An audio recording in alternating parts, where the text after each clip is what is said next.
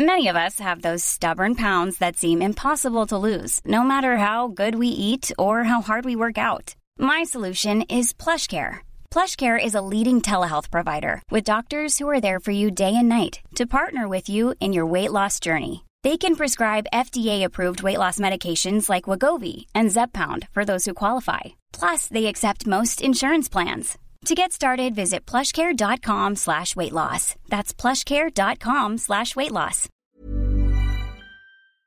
Plusieurs classes pourraient se retrouver sans prof à la rentrée en France, c'est la crainte des parents d'élèves. On va donc essayer de comprendre aujourd'hui comment est-ce qu'on en est arrivé là et quelles pourraient être les solutions. C'est donc le sujet à la une des actus du jour aujourd'hui. Salut c'est Hugo, j'espère que vous allez bien. On est parti ensemble pour une nouvelle plongée dans l'actualité en une dizaine de minutes. Ce jeudi c'est donc la rentrée pour tous les élèves de primaire, de collège ou encore de lycée. Et donc cette année, contrairement aux deux années précédentes, la menace qui pèse sur la rentrée, c'est pas le cours Non, non, la menace cette année, eh bien, c'est en l'occurrence une inquiétude autour de la crise du recrutement des enseignants. Alors cette crise du recrutement des enseignants euh, n'est pas nouvelle en soi, mais elle s'aggrave visiblement au fil des années, et notamment cette année. Cette année, par exemple, au concours pour devenir professeur, 4000 postes sur 27 000 n'ont pas trouvé preneur, puisque en fait, pas assez de personnes n'ont passé euh, ces concours. Dans certains cas, c'est parce que euh, le nombre de personnes ayant réussi le concours a été insuffisant Tandis que dans d'autres cas, on manquait euh, concrètement de candidats et même si tous les candidats eh bien, réussissaient le concours, eh bien, on manquerait quand même de candidats. En mathématiques, par exemple, cette année, il y avait 816 euh, candidats qui ont réussi les épreuves écrites et qui étaient donc euh, passés aux oraux, alors que 1025 postes de professeurs de mathématiques étaient disponibles. Ça fait donc 200 postes manquants au moins, et ce donc avant même les épreuves orales qui peuvent entraîner forcément des éliminations. Et en allemand, la situation est encore pire puisque il n'y avait que 83 candidats restants après euh, les écrits pour près de 215 postes de professeurs d'allemand à pourvoir. Alors certes, la situation a été euh, particulière cette année parce qu'il y a eu une réforme du concours et je vais pas rentrer dans les détails euh, là-dessus aujourd'hui, mais il y a quand même en fait une tendance de long terme puisque le nombre de candidats pour être professeur est en baisse depuis près de 20 ans. La principale raison qui est avancée derrière cette chute du nombre de professeurs admis, c'est en fait la dégradation de l'attractivité du métier euh, d'enseignant depuis plusieurs années. En effet, la profession euh, souffre cruellement d'un manque de reconnaissance, les conditions de travail sont euh, jugées de plus en plus difficiles et surtout, eh bien, les salaires sont jugés complètement insuffisants. En fait, selon l'économiste Lucas Chancel, hors prime, en 1980, un professeur qui débutait en France gagnait l'équivalent de 2,2 fois le salaire minimum dans le pays, alors qu'aujourd'hui, en 2022, eh bien, un professeur qui débute gagne pas en moyenne 2,2 fois le salaire minimum mais plutôt 1,2 fois le salaire minimum, alors que euh, c'est généralement des personnes qui sont euh, bac plus 5. Mais alors, certaines classes vont-elles manquer de profs? Eh bien, euh, en juin, le ministre de l'Éducation nationale, Papendiaï, a assuré qu'il y aurait un professeur devant chaque classe à la rentrée.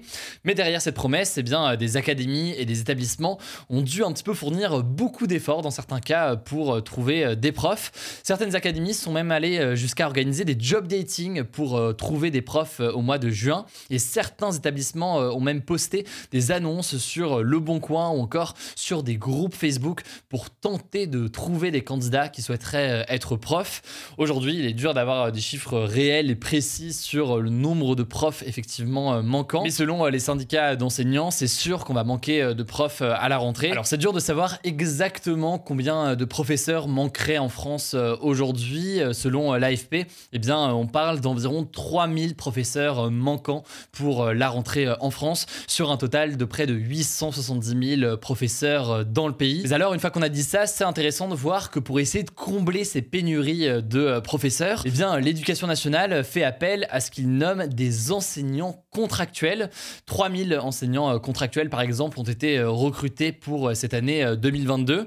En gros, ce sont des gens qui n'ont pas passé le concours traditionnel, disons, pour être prof, qui ont une licence ou alors un master et qui sont formés parfois en quelques jours de façon rapide. C'est quelque chose d'ailleurs qui ne plaît pas toujours à certains professeurs qui ont passé eux le concours plus classique. Ils sentent bien leur concours et leur fonction dévalorisée. Ils estiment que eh bien enseigner et être professeur c'est un métier qu'on ne peut pas juste apprendre à être prof comme ça en quelques jours. D'ailleurs les processus de recrutement de ces contractuels sont parfois jugés très légers, bien loin donc de la difficulté des concours d'enseignants comme le CAPES. BFM TV par exemple a publié un reportage en début de semaine qui a beaucoup été commenté sur les réseaux sociaux. Un reportage dans lequel l'une de ses journalistes a été recrutée en 30 minutes pour devenir professeur à la rentrée. Alors une fois qu'on a dit tout ça, quelles pourraient être les solutions pour redonner donc de l'attractivité au métier de professeur et faire en sorte qu'il y ait davantage de candidats et donc derrière aussi davantage de professeurs? Eh bien,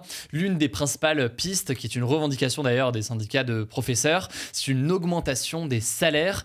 En France, le gouvernement a annoncé euh, que dès 2023, les professeurs débutants euh, commenceraient leur carrière avec un salaire de 2000 euros net par mois.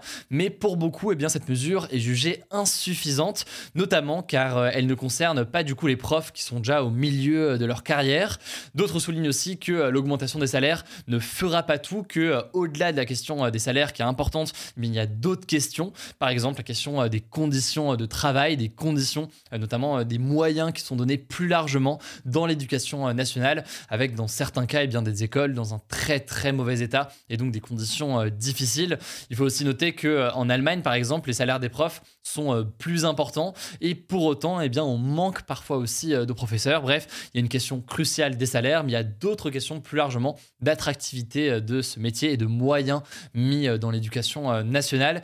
J'ai essayé en tout cas de vous donner un certain nombre d'éléments pour mieux comprendre le débat et le sujet là-dessus. Je vous mets des liens comme d'habitude en description si vous voulez en savoir plus. Courage en tout cas que ce soit aux élèves, aux professeurs parmi vous qui font leur rentrée cette semaine. Allez, on continue avec les actualités en bref et d'abord forcément cette première information qui est tombée hier soir. Mikhail Gorbatchev, le dernier dirigeant de l'histoire de l'URSS, est décédé ce mardi à l'âge de 91 ans. Il a été au pouvoir entre 1995 et 1991. Et c'est très intéressant de voir d'ailleurs à quel point son bilan fait débat. En gros, il a été l'homme qui a accéléré la fin de l'URSS, la fin de la guerre froide et qui a rapproché l'URSS des Occidentaux. Ça lui a valu le prix Nobel de la paix en 1990. Et donc, du côté des Occidentaux, que ce soit les Américains, les Français, les Européens, même plus globalement, eh bien, les hommages pleuvent depuis hier soir. Les différents chefs d'État des pays occidentaux, États-Unis, des pays de l'Union européenne, etc., ont salué un homme de paix. Mais en Russie, eh bien, les regards sont pas mal différents. Vladimir Poutine, par exemple, lui a rendu certes hommage, mais de façon relativement sobre pour un ancien chef d'État. Il faut savoir qu'une grande partie des Russes estime que Gorbatchev a profondément affaibli la puissance de la Russie à l'international via ses rapprochements avec les Occidentaux, mais via plus largement une politique qui a été critiquée notamment d'un point de vue économique à la chute de l'URSS. Autrement dit, au-delà des hommages des différents chefs d'État occidentaux qu'on a pu entendre depuis hier soir, eh bien ça me semble essentiel de comprendre à quel point Gorbatchev est très loin de faire l'unanimité, y compris et même surtout chez les Russes. Et pour mieux comprendre ça, bon, il y a beaucoup d'ouvrages sur le sujet. Je vous conseille notamment un ouvrage qui est très très connu aujourd'hui sur le sujet, qui est La fin de l'homme rouge de Svetlana Alexievich. Dans ce livre, à travers les très nombreux portraits et les très nombreux témoignages, eh bien, on comprend mieux à quel point, pourquoi est-ce que Gorbatchev est aussi impopulaire en Russie et à quel point il est accusé par certains Russes d'avoir réellement trahi la Russie via notamment sa politique économique qu'il a pu mener. Bref, le livre, c'est La fin de l'homme rouge et je vous mets des liens en description si vous voulez en savoir plus. Deuxième actualité concernant la Russie, encore une fois, une réunion se tient depuis hier à Prague, en République tchèque, entre les pays de l'Union européenne pour discuter d'une potentielle interdiction de visa à courte durée pour tous les ressortissants russes. Et cette question divise profondément les pays de l'Union européenne. Concrètement, ça reviendrait à interdire à tous les touristes russes de rentrer au sein de l'Union européenne. Alors cette proposition a été portée par plusieurs pays comme bien la Pologne ou encore la République tchèque, mais l'Allemagne ou encore la France s'y opposent. Pour eux, ce serait en fait contre-productif puisque ça reviendrait à se couper de tout lien avec la population russe alors que tous les Russes ne sont pas forcément d'accord avec cette guerre qui est menée en Ukraine. Bref, elle est contestée cette mesure pour pas mal de raisons. Elle n'a pas encore été adoptée pour le moment, mais les débats sont en cours. Je vous mets comme d'habitude des liens en description pour pour en savoir plus. Troisième actualité, décidément, et ce sera la dernière actualité euh, concernant euh, la Russie et l'Union Européenne aujourd'hui, mais l'entreprise russe de gaz Gazprom a annoncé qu'elle allait couper les livraisons de gaz vers l'Europe pendant trois jours en raison officiellement d'une maintenance sur son gazoduc Nord Stream 1. C'est une mauvaise nouvelle pour les pays européens puisque ces derniers essayent au maximum de faire des réserves de gaz avant l'hiver. Et je voulais d'ailleurs profiter de cette petite actualité pour faire un petit commentaire sur le sujet qu'on a traité hier sur la question du prix de l'électricité et notamment revenir sur cette formule que j'ai pu euh, employer au tout début en disant que tout avait débuté avec la guerre en Ukraine. En réalité, effectivement, il y a eu des changements forcément avec la guerre en Ukraine, mais c'est un problème qui est bien plus profond, disons bien plus structurel. En effet, j'aurais pu le mentionner hier, une autre raison très très importante qui explique l'explosion du prix d'électricité, c'est le fait que à l'échelle européenne, eh bien le prix de l'électricité est indexé sur le prix du gaz pour des raisons qui sont en l'occurrence assez euh, techniques à expliquer. Mais en gros, ce mécanisme dans le contexte actuel, avec l'augmentation donc euh, du prix du gaz, contribue donc à la flambée des prix de l'électricité. Et d'ailleurs, beaucoup de pays critiquent cette politique de l'Union européenne et appellent l'Union européenne à changer très rapidement ce mode de fonctionnement et euh, ce lien comme ça entre prix de l'électricité et prix du gaz. Tout ça pour dire que s'il y a eu des nouveaux éléments récemment avec la guerre en Ukraine, eh bien la question de prix de l'énergie ne date pas de la guerre en Ukraine. Et ça me semblait quand même important de le rappeler aujourd'hui. Quatrième information euh, désormais euh, en France, l'État va généraliser dans tout le pays un dispositif capable de détecter les piscines non déclarées aux impôts. Et le tout euh, grâce à une intelligence artificielle développée avec Google et Capgemini. Oui, oui. En fait, il était en phase de test depuis l'an dernier dans 9 départements. Et tout ça avait permis de repérer près de 20 000 piscines non déclarées aux impôts alors qu'elles devaient l'être. Tout ça a permis donc au service des impôts de récupérer près de 10 millions d'euros. Alors ce dispositif qui est donc réalisé avec Google, ce qui fait d'ailleurs débat, pourrait être généralisé dans les prochains mois et aussi étendu à d'autres choses, notamment les vérandas, les terrains de tennis ou encore les abris jardins, qui sont aussi dans certains cas eh bien, concernés par des déclarations aux impôts. On verra donc ce qu'il en est et le débat qui s'ensuit. La cinquième actualité pour terminer en France, c'est plutôt une bonne nouvelle. Le pic de l'épidémie de la variole du singe semble avoir été atteint en France, selon les dernières données de Santé publique France.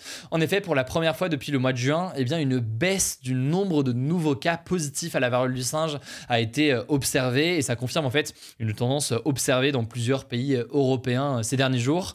L'Organisation mondiale de la santé se réjouit en tout cas de ces signaux positifs, mais reste forcément prudente. Elle a notamment exigé que la vaccination des personnes susceptibles d'être en contact avec des personnes contaminées se poursuive afin évidemment donc d'éviter un possible rebond de l'épidémie. Voilà, c'est la fin de ce résumé de l'actualité du jour. Évidemment, pensez à vous abonner pour ne pas rater le suivant, quelle que soit d'ailleurs l'application que vous utilisez pour m'écouter. Rendez-vous aussi sur YouTube ou encore sur Instagram pour d'autres contenus d'actualité exclusifs. Vous le savez, le nom des comptes, c'est Hugo Décrypte. Écoutez, je crois que j'ai tout dit. Prenez soin de vous et on se dit à très vite.